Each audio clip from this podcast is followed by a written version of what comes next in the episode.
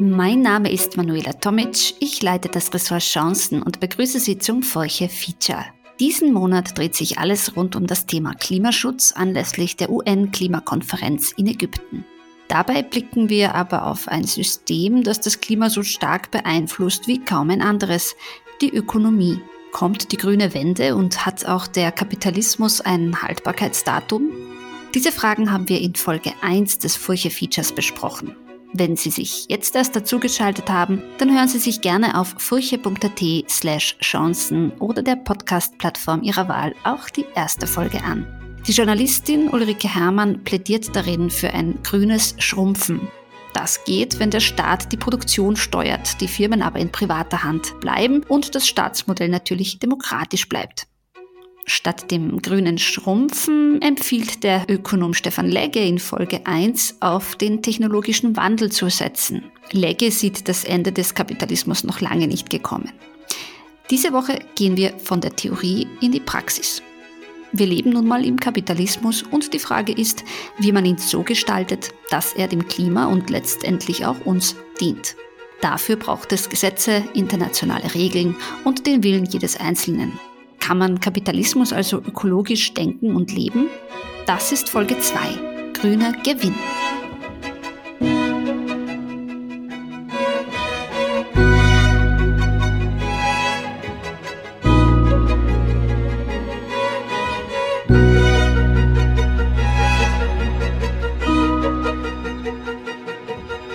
Weltweit sind mittlerweile bis zu 828 Millionen Menschen von Hunger betroffen.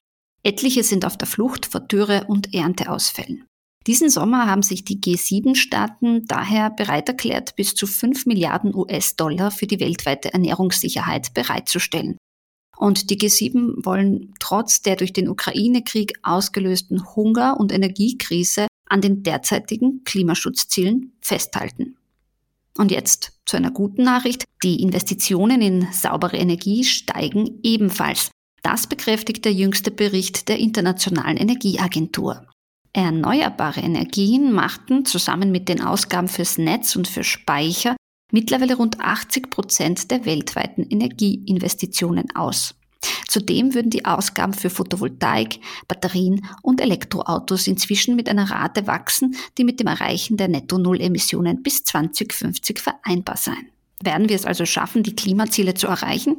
Claudia Kettner vom Wirtschaftsforschungsinstitut. Prinzipiell ist es so, dass wir, wenn wir unsere Klimaziele erreichen wollen, wirklich ein ganz ein breites Bündel an unterschiedlichen Maßnahmen Politikinstrumenten einsetzen müssen. Das heißt, wir haben wirklich ambitionierte Ziele. In Österreich zum Beispiel die Treibhausgasneutralität bis 2040. Und da ist es nicht mit ein, zwei Maßnahmen getan, da braucht man wirklich ein gesamtes Bündel an Politikinstrumenten. Da geht es um eine CO2-Bepreisung einerseits, da geht es aber auch um wirklich Standards und Normen, das heißt wirklich Vorschriften zum Beispiel für ähm, die maximalen CO2-Emissionen bei Neuwagen und auch noch um flankierende Maßnahmen. Dementsprechend ist es auch wichtig, Klimapolitik nicht nur als wirklich abgeschlossenes Feld zu betrachten, sondern als ein Feld, das auch überall in den anderen Politikbereichen berücksichtigt werden soll. Genau darum geht es bei Klimapolitik-Integration. Da geht es darum, dass man Klimapolitik-Ziele in anderen Politikbereichen berücksichtigt. Zum Beispiel auch in Bereichen, die auf den ersten Blick vielleicht gar nicht so viel mit Klimapolitik zu tun haben, zum Beispiel mit Arbeitsmarktpolitik. 2021 hat die Armutskonferenz gemeinsam mit dem Beirat für Gesellschafts-, Wirtschafts- und Umweltpolitische Alternativen den Sammelband Klimasoziale Politik herausgegeben. Es geht um die Frage, wie man eine Gesellschaft emissionsfrei und gerecht gestalten kann. Der Arbeitsmarkt spielt eine Schlüsselrolle. Sogenannte Green Jobs, also nachhaltige Berufe, sollen in Zukunft helfen, das Klima zu schonen. Aber klimasozial bedeutet mehr als nur Green Jobs, erklärt Judith Kohlenberger, Migrationsexpertin und Mitautorin des Sammelbandes. Dahinter steht das Bestreben, dass man Klimaschutzbemühungen nicht immer als Gegenteil zu sozialen Bemühungen versteht oder vielleicht auch notwendigerweise, dass Klimabemühungen immer dazu führen müssen, dass es zu sozialen Verwerfungen kommt. Ganz im Gegenteil, dieser starke Fokus auf das Klimasoziale soll betonen, dass sehr wohl Klimaschutz mit sozialen Fragen vereinbar ist und dass tatsächlich eine progressive Klimapolitik auch eine progressive Sozialpolitik nicht nur sein kann, sondern sein muss. Kohlenberger sagt, eine progressive Klimapolitik bedeutet auch, dass man progressive Migrationspolitik betreibt. Diese Klimapolitik komme vor allem jenen zugute, die nicht so lange in Österreich leben, weil sie vom Klimanotstand besonders betroffen sind. Welche Maßnahmen kann man also setzen? Kohlenberger? Häufig bedeutet, Migrationshintergrund zu haben, auch aus einem schwächeren sozioökonomischen Hintergrund zu kommen, dass auch deshalb Personen stärker von klimatischen Veränderungen betroffen sind. Und, und ein ganz wichtiger Aspekt ist dann natürlich der des Arbeitsmarktes. Und da sind Green Jobs natürlich ein wichtiger Aspekt. Das ist so ein bisschen immer wie diese Karotte, die man uns vorhält. Aber natürlich sieht man bereits jetzt, dass diese Green Jobs mehr und mehr entstehen werden und werden müssen. Und gleichzeitig haben wir aber eine ganz zentrale Thematik bei Personen mit Flucht- und Migrationshintergrund, nämlich eine massive Dequalifikation, wie wir das nennen. Das heißt, ein ganz starker Mismatch zwischen den mitgebrachten Qualifikationen auf der einen Seite und der ausgeübten Tätigkeit auf der anderen Seite. Also sprich, Migrantinnen und Migranten sind sehr häufig für die Tätigkeit, die sie ausüben, überqualifiziert, teilweise massiv überqualifiziert. Das hängt mit fehlenden Deutschkenntnissen zusammen, ja, aber das hängt auch mit vielen anderen Thematiken zusammen. Und hier wäre sozusagen das Zusammendenken von Klimapolitik mit Integrationspolitik, dass man äh, sehr bewusst gerade Migrantinnen und Migranten auch für Green Jobs gewinnt. Green Jobs sind von bis, also das wäre jetzt jemand, der mit dem Aufbau der Produktion, dem Aufstellen, dem Verwalten von Windrädern befasst ist, genauso wie Umweltingenieure und so weiter. Also das kann man sehr breit anlegen. Besonders in der Landwirtschaft würden konkrete Maßnahmen helfen, sagt Kohlenberger. Die EU-Kommission will den Sektor Land- und Forstwirtschaft bis 2035 klimaneutral gestalten und setzt dabei große Hoffnungen auf das sogenannte Carbon Farming. Übersetzt heißt Carbon Farming Kohlenstofflandwirtschaft. Es bezieht sich auf die Möglichkeit, Kohlenstoff aus der Luft zu binden und klimaunschädlich zu machen. Und das können die Landwirte mit Hilfe von Humus, dieser besteht zu 58 Prozent aus Kohlenstoff. Wenn Landwirte ihn auf ihre Böden aufbauen und einspeichern, entfernen sie damit Kohlenstoff aus der Atmosphäre und helfen ganz nebenbei auch dem Klima. Das ist allerdings nur die enge Definition von Carbon Farming. Eigentlich geht es darum, die Landwirtschaft insgesamt klimafreundlicher zu machen. Wie das gelingen kann, das können Sie auf furche.at nachlesen. Die Journalistin Laura Anninger hat mit Axel Dohn, dem stellvertretenden Institutsleiter des Thünen-Instituts für Agrarklimaschutz in Braunschweig, dazu gesprochen. Den Link sowie alle weiteren Links dieser Sendung finden Sie in der Podcast-Beschreibung.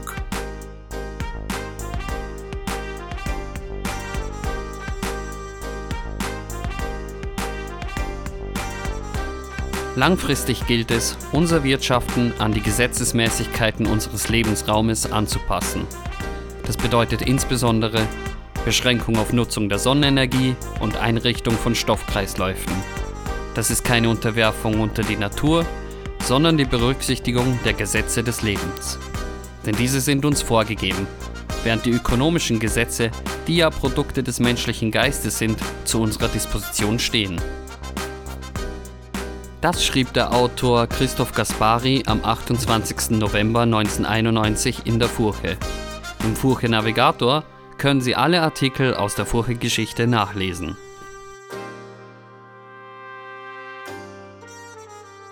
Jedes Jahr bewerben sich knapp 4000 angehende Studenten und Studentinnen bei der Wirtschaftsuniversität Wien für das Bachelorstudium Wirtschaft und Sozialwissenschaften. Jetzt hat die Universität ihren größten Fachbereich reformiert. Ab dem Semester 2023-2024 gibt es einen ganz neuen Studienplan, der einen neuen Studienzweig vorsieht. Zum ersten Mal nämlich kann man in der zweiten Studienphase den Zweig Wirtschaft, Umwelt, Politik wählen. Margarete Rammersdorfer, eine der vier WU-Vizerektorinnen, erklärt, was es mit dem neuen Studium auf sich hat. Über die letzten Jahre haben wir dann aber trotzdem festgestellt, dass dem Markt eigentlich etwas fehlt, nämlich genau eine Ausbildung für Menschen, die ihre Zukunft im Bereich von Umwelt- und Politikgebaren sehen, die aber sehr häufig dann, wenn sie von diesen einschlägigen Institutionen kommen, nicht die Fähigkeit besitzen, ähm, im Kontext der Wirtschaft zu kommunizieren. Das heißt, sie sprechen die Sprache der Wirtschaft nicht. Und genau diese Lücke wollen wir mit dem Studienzweig Wirtschaft, Umwelt und Politik schließen und genau diese Menschen ausbilden, die die Brücke bilden können zwischen den unterschiedlichen Sprachen in Anführungszeichen und die dadurch zu Brücken bauen und Changemakern werden in der Gestaltung der Zukunft. Studierende lernen über den Klimawandel, die Globalisierung und über die Gefährdung des sozialen Zusammenhalts. Wie werden die Lieferketten krisenfest gemacht? Wie agieren internationale Unternehmen, wenn sich politische Interessen verändern? Absolventinnen und Absolventen können in Unternehmen, Banken, Ministerien und im NGO-Bereich diese Fragen und viele weitere beantworten, sagt Rammersdorfer. Im Vordergrund jetzt von WUPOL steht, dass die Wirtschaft und damit auch die Innovation immer eingebettet sind in Gesellschaft, Politik und Umwelt. Das heißt, Innovationen sind immer technologisch und müssen daher auch irgendwo sozial sein und sich zum Beispiel, wenn man jetzt das Beispiel digitale Plattformen herannimmt, ähm, in diese gesellschaftlichen Gebarungen einfügen. Das heißt, was wir wollen mit diesem Studienzweig ist, dass man die Innovation aus der Perspektive der Unternehmung sieht, aber auch versteht, wie das politisch umgesetzt werden kann, dass man weiß, wie diese Rahmenbedingungen aussehen und ähm, wie Rahmenbedingungen funktionieren und wie man am Ende des Tages auch hier kommuniziert, damit die Rahmenbedingungen überhaupt das bieten können, damit solche Unternehmen erfolgreich sein können. Die EU-Kommissarin für Kohäsion und Reformen, Elisa Ferreira, hat diesen Sommer das neue EU-Förderprogramm für die österreichischen Regionen präsentiert. Bis 2027 hat die EU-Kommission demnach 600 Millionen Euro für Investitionen in Österreichs Regionen genehmigt. Über 1800 Unternehmen würden profitieren, 2000 neue Arbeitsplätze würden geschaffen werden und mehr als 700 Forscherinnen und Forscher unterstützt, sagt Ferreira. Die Hälfte der Mittel steht für Investitionen in Innovation und Wettbewerbsfähigkeit zur Verfügung. Das Ziel ist es, kleineren Unternehmen den Zugang zu innovationsfreundlichen Technologien zu ermöglichen. Viele Unternehmen achten aber jetzt schon auf klimaneutrale und klimafreundliche Technologien. Einen Blick in die Steiermark hatte vergangene Woche der ORF gemacht. In der Dokumentation Die steirischen Klimapioniere wurden Unternehmer vorgestellt, die ihre Arbeit bereits aktiv klimaneutral gestalten. Die Münzer Bioindustrie etwa, das Unternehmen ist in Sinabelkirchen ansässig, sammelt altes Speisefett in Gemeinden und Gasthäusern und erzeugt daraus Biodiesel. Schnitzelessen mit gutem Gewissen also. In Leoben hat der Leiterplattenhersteller AT und S ein Verfahren entwickelt, das das Recyceln von Kupfer optimiert und auch so CO2 einspart. Und die VA Erzberg setzt bei ihrem Erzabbau teilweise schon auf Elektroantrieb und das bei ihren Schwertransporten. Die Einsparung? 3 Millionen Liter Diesel und 8000 Tonnen CO2. Eine respektable Zahl. Und dann gibt es da noch die österreichischen Klima- und Energiemodellregionen. 120 dieser Modellregionen setzen bereits jetzt Klimaschutzprojekte um. Keine Abhängigkeit mehr von teuren Erdölimporten, keine Angst vor Gaskrisen, stattdessen saubere Energiegewinnung aus Sonne, Wind, Wasser und Bioenergie aus der Region. Das ist das erklärte Ziel des Projekts, das vom Klima- und Energiefonds unterstützt wird. Eine der Modellregionen befindet sich im sogenannten steirischen Vulkanland. Die aus 33 Gemeinden bestehende Region im Südosten Österreichs hat sich auf die Bioökonomie und die Kreislaufwirtschaft fokussiert. Der Marketingbegriff Vulkanland bezieht sich auf die Reste von Vulkanen, die in der Region heute noch als Hügel sichtbar sind. Was also ist Bioökonomie? Das erklärt die Projektleiterin Raffaela Fink. Man versteht darunter, dass es ein Ersatz von jeglichen fossilen Rohstoffen ist durch nachwachsende Rohstoffe und das möglichst in allen Bereichen und äh, das ist, sage ich mal, jetzt die Kurzversion davon. Das ist, das ist das, was man unter Bioökonomie versteht, indem ich alle fossilen Rohstoffe, die ich in den unterschiedlichsten Bereichen einsetze, durch nachwachsende Rohstoffe ersetze. Und wie wird die Bioökonomie im steirischen Vulkanland gelebt? Ja, also an der Modellregion Bioökonomie beteiligen sich insgesamt 27 Gemeinden. Das sind jetzt da eben Gemeinden aus dem Bezirk Südoststeiermark, ähm, aber auch äh, von Markt Hartmannsdorf, Sinabelkirchen aus dem Nachbarbezirk. Ja, wie wird Bioökonomie bei uns im steirischen Vulkanland gelebt? Äh, da ist es wichtig hervorzuheben, dass wir all unsere Maßnahmen nach kaskadischen Grundsatz entwickelt haben. Das heißt, dass wir im Grunde äh, Rohstoffe, die wir im Grunde erzeugen und, und weiterverarbeiten, ähm, äh, dass diese Flächen im Grunde als erstes, dass die Lebensmittel an erster Stelle stehen, äh, Lebensmittel, vor Futtermittel, vor Bau und Gewerbe und vor Energie. Wir möchten hier sehr divers und vielseitig unterwegs sein und setzen hier eben auf, diese, auf diesen Grundsatz, äh, wir müssen die Lebensmittel, zuerst Lebensmittel, dann Futtermittel, dann gehen unsere Flächen bzw. Rohstoffe in den Bereich äh, Bau und Gewerbe und ganz, ganz zum Schluss äh, werden dann die die Reststoffe beziehungsweise auch die Flächen dann halt für den Energiebereich eingesetzt. Nicht nur Unternehmer und Regionen müssen sich am Klimaschutz beteiligen, auch Banken sollten ihre Geschäfte klimafreundlicher gestalten. Die Europäische Zentralbank etwa will beim Ankauf von Unternehmensanleihen künftig noch stärker auf Klimaschutzkriterien achten. Dazu berücksichtigt sie seit Oktober bei allen Käufen von solchen Anleihen einen sogenannten Klimascore, eine Punktzahl mit Blick auf den Ausstoß von Treibhausgasen und die Klimaziele der Firmen. Doch die sei bei weitem nicht genug, erklärt Ökonom Stefan Legge von der Universität St. Gallen. Als die Europäische Zentralbank gegründet wurde, hat man natürlich in äh, den damaligen europäischen Ländern, die ursprünglich dabei getreten sind, klar festlegen wollen, was die EZB tun darf und was sie nicht tun darf. Und da ist festgehalten, dass die EZB nur ein einziges Mandat hat und das ist die Preisstabilität. Und nur wenn sie dieses erfüllt, kann sie äh, die wirtschaftliche Entwicklung in Europa bzw. in der Eurozone unterstützen. Da hat man schon sehr starken Wert drauf gelegt, weil man historisch in allen möglichen Ländern in Europa äh, Erfahrungen gemacht hat, was passiert, wenn eine Währung nicht mehr preisstabil ist. Und das ist ziemlich, eine ziemlich negative Erfahrung gewesen. Entsprechend haben insbesondere natürlich die Deutschen darauf gepocht, wenn sie schon ihre stabile D-Mark aufgeben, dass äh, es einen stabilen Euro gibt. Aber auch die Südländer wollten ihre Währungen, die nicht so preisstabil waren, gegen einen stabilen Euro eintauschen. Ähm, warum sich jetzt die EZB auch um alle möglichen anderen Themen kümmern möchte, obwohl das gar nicht ihr Mandat ist, das liegt vielleicht in der Natur der Sache, dass Institutionen gerne noch mehr machen möchten. Das liegt in der Natur derjenigen, die da die Entscheide treffen.